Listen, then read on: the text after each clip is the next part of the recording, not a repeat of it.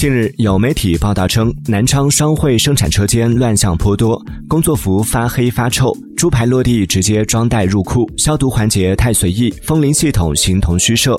对此，双汇客服称，报道与事实不符，原发稿件已撤稿。当地政府监管部门当天已经对南昌车间进行现场检查，企业管理规范和产品都是合格的。双汇公司也回应称，已经成立联合调查组，进出到南昌双汇对此事进行。调查需要一定的时间，目前暂未有完整的调查结果。